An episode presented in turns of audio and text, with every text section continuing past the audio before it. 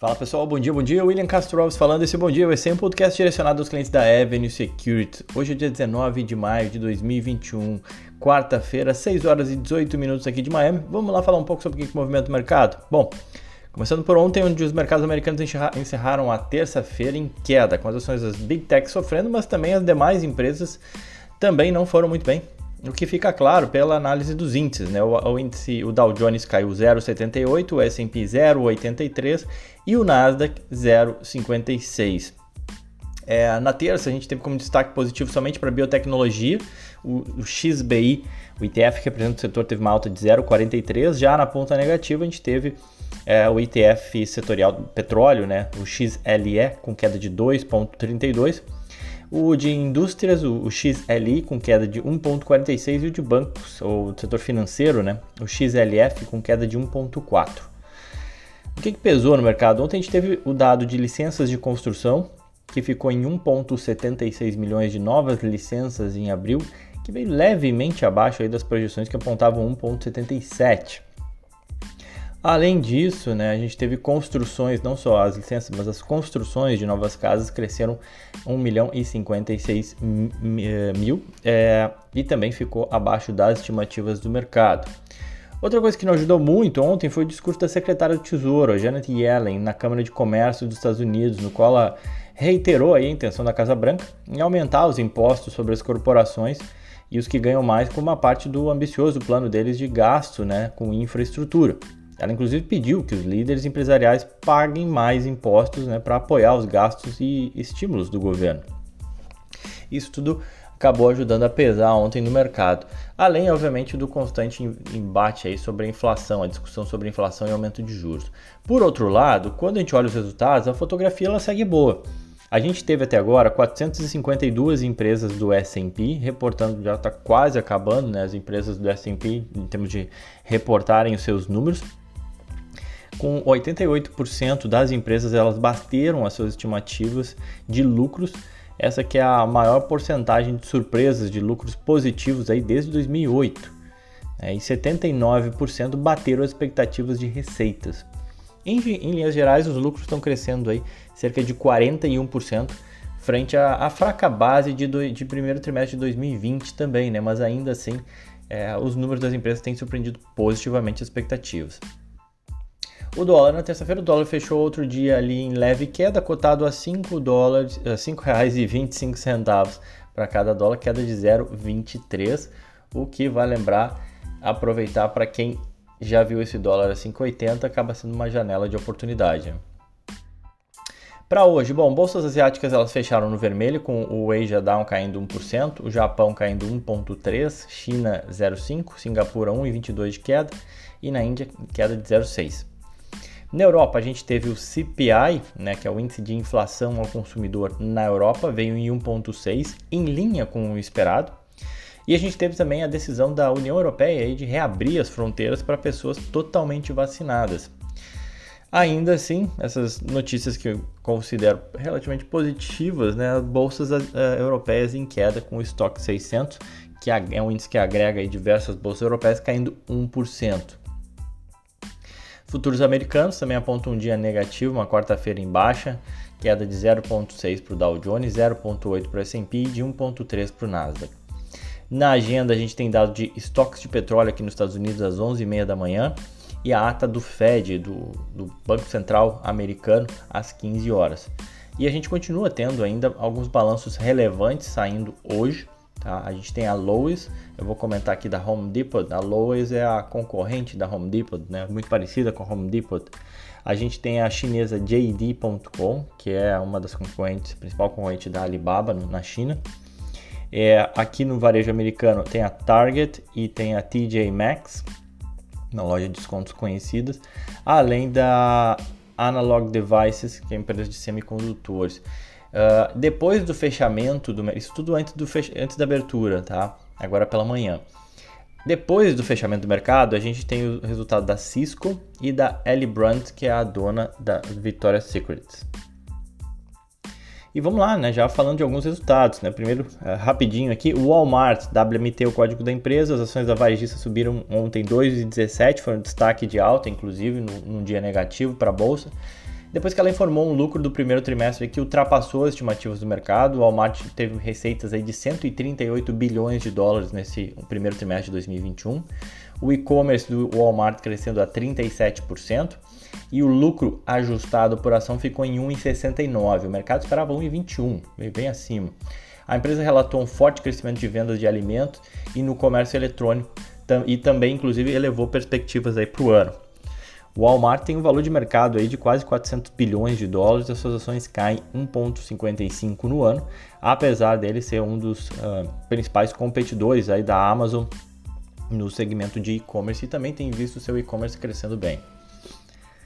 Saindo do Walmart, indo para outra gigante aqui de varejo americana, Home Depot, o código dela é HD, né? Gigante porque a, o valor de mercado da Home Depot é de 342 bilhões de dólares, né? E as ações acumulam uma alta aí já de 19,25% no ano, né? Mas ontem as ações caíram 1%, depois de bater, inclusive, o resultado, né, as expectativas do mercado, tanto nas linhas superiores de receita quanto inferiores de lucro, tá? Então, números melhores do que o mercado esperava. O, a varejista de materiais de construção, né? Materiais de construção e tem muita coisa para casa e para quem realmente gosta de reformar e gosta de trabalhos manuais, a Home Depot tem muita coisa. É, bom, as ações, a empresa teve uma, um, um, lucro por ação de 3 dólares e 86 centavos e uma receita de 37,5 bilhões de dólares. O mercado esperava um lucro de 3,08, né, veio 3,86, e uma receita de próximo ali de 35 bilhões de dólares, entregou uma receita de 37 bilhões. As vendas nas mesmas lojas também superaram as estimativas, então os números foram bons, mas depois da alta de 19% no ano, ontem acabou caindo 1%. A gente também teve resultado da Macy's, o código da Macy's é a M, tradicional loja de departamentos, né? Fecharam em queda as, lojas, as ações da Macy's ontem, 0,37 de queda, mesmo depois de um lucro aí que surpreendeu no primeiro trimestre. Empresa relatou um lucro ajustado por ação de 39 centavos, em comparação a uma perda estimada pelo mercado de 41 centavos. Então, ou seja, teve lucro enquanto o mercado esperava ter um prejuízo. Além disso, a empresa reportou é, uma receita de 4,7 bilhão de dólares, acima das estimativas. A Macy's também elevou sua previsão para o ano inteiro, né, o seu guidance, dizendo que está vendo um bom momento à medida que os consumidores vão às lojas e acessam a internet para comprar roupas novas e para casamentos, viagens e outras ocasiões especiais. E a Macy's ela tem um valor de mercado só de 5 bilhões de dólares, suas ações sobem já 69,7% no ano, um ano aí de recuperação para mês que tinha visto as suas, as suas ações definharem. Né? Bom, vamos lá, e seguindo. Essa semana a gente está falando bastante sobre REITs, né? Eu sei que muita gente é, perguntava, sempre, a gente tinha sempre interesse né, em, em conhecer mais, em, em, entender mais como é que funcionam os REITs. É, ontem o Zanin comentou, uh, e para quem não sabe, né, o REITs seria um primo aí do, do fundo imobiliário no Brasil, ou os fundos imobiliários seriam um primo dos REITs, dados que os REITs já existem desde a década de 60 aqui nos Estados Unidos. Né? Uh, ontem o Zanin comentou os REITs que mais subiram no ano e também aqueles que mais caíram no ano, né? até para entender o que, que aconteceu e quem são esses, esses players. Né? Hoje eu vou falar aqui de REITs que têm elevados dividend yield, né? ou seja, que pagam dividendos elevados comparativamente ao preço, né, a cotação da, da sua ação. Começando aí pelo Iron Mountain, código dele é o IRM, tá? A Iron Mountain é uma empresa que foca em oferecer serviços de armazenamento e gerenciamento de informações. Eles armazenam aí e protegem bilhões de ativos. Inclusive, isso faz parte até do, do slogan deles, né? Eles falam: We protect what you value the most. Né? Ou seja, a gente protege aquilo que você vê que tem o maior valor para você, aquilo que tem maior valor para você. É, então, assim, é, ele não é um REIT de data center né, por si só, mas também não é um REIT industrial, porque ele, ele é, eles uh, armazenam informações críticas, dados, obviamente, altamente confidenciais, mas também artefatos históricos, culturais, enfim. Então, eles é, é um REIT de armazenagem com uma pegada mais de data center, mas não é um REIT essencialmente de data center. Tá? Embora seja um REIT aí, uh, por menos de uma década, né, ele se transformou em um REIT, ele não era um REIT, a empresa ela existe aí desde 1951. E aí, nesse, toda a sua história, ela construiu uma rede aí de mais de 1.450 instalações de armazenamento em 50 países. Então ela não é um REIT somente presente aqui nos Estados Unidos, mas ela está presente no mundo todo. A empresa ingressou nesse mercado de data center em 2013 e veio crescendo aí nesse segmento de negócio a um ritmo cada vez maior, impulsionado obviamente pela forte demanda no mundo cada vez mais digitalizado. 2020 foi o primeiro ano em que a empresa não aumentou o seu pagamento de dividendos desde que se tornou um REIT, né? ela se tornou um REIT a, questão de uma década aí. É, que mais? No entanto, ela demonstrou que planeja, planeja manter os seus proventos próximos ao patamar atual para os próximos, uh, próximos anos, apesar de não ter aumentado em 2020. E ela hoje uh, as ações negociam com yield de 5,82, pagando dividendos de forma trimestral. A Iron Mountain perdão, negocia hoje a 16 vezes FFO, né, que seria uma, uma proxy para um, um, lucro operacional, um, um EBITDA para 2021, e as suas ações já sobem 47% no ano. Outro, Omega Healthcare Investors, o OHI. Tá? O Omega Healthcare Investors é um REIT de healthcare, ou seja, né, um cuidado, cuidados com a saúde. Ele é, que investe principalmente em instalações de enfermagem qualificada e também de, de habitação para idosos. Né? Em março de 2021, a empresa tinha 945 propriedades nos Estados Unidos e também no Reino Unido. Também não é um REIT que fica focado só nos Estados Unidos. É, é, o REIT ele não está inserido nesse negócio de fornecer enfermagens especializadas a residentes ou gerenciar instalações de habitação para idosos. Na verdade, eles alugam apenas as suas propriedades para várias operadoras diferentes por meio de um arrendamento chamado de Triple Net Lease, que é um tipo de contrato que o inquilino ele arca com todos os custos da propriedade. Tá? Então, ou seja, eles não são os responsáveis por administrar aquela propriedade, só realmente são os donos da propriedade e alugam essa propriedade. Embora a pandemia ela tenha tido um impacto significativo na indústria de enfermagem qualificada e de habitação para idosos, é, o efeito ele tende a ser temporário. Tá? Isso porque, ao contrário de, de imóveis de varejo e escritório, que são real, realmente bem mais vulneráveis a mudanças na dinâmica dos novos comportamentos de consumo e de trabalho remoto, né? a enfermagem especializada e o atendimento a idoso, eles são serviços essenciais né? e que ainda não podem ser substituídos e você tem a dificuldade ainda da, de, da modulagem dos próprios locais. Né? Não é tão simples assim você modular, especialmente depois que você já fez algumas reformas, um local que é voltado para a enfermagem especializada para o cuidado do idoso. Não é que nenhum escritório que você derruba uma parede e, e consegue remodelar o escritório de uma forma relativamente mais fácil. Tá?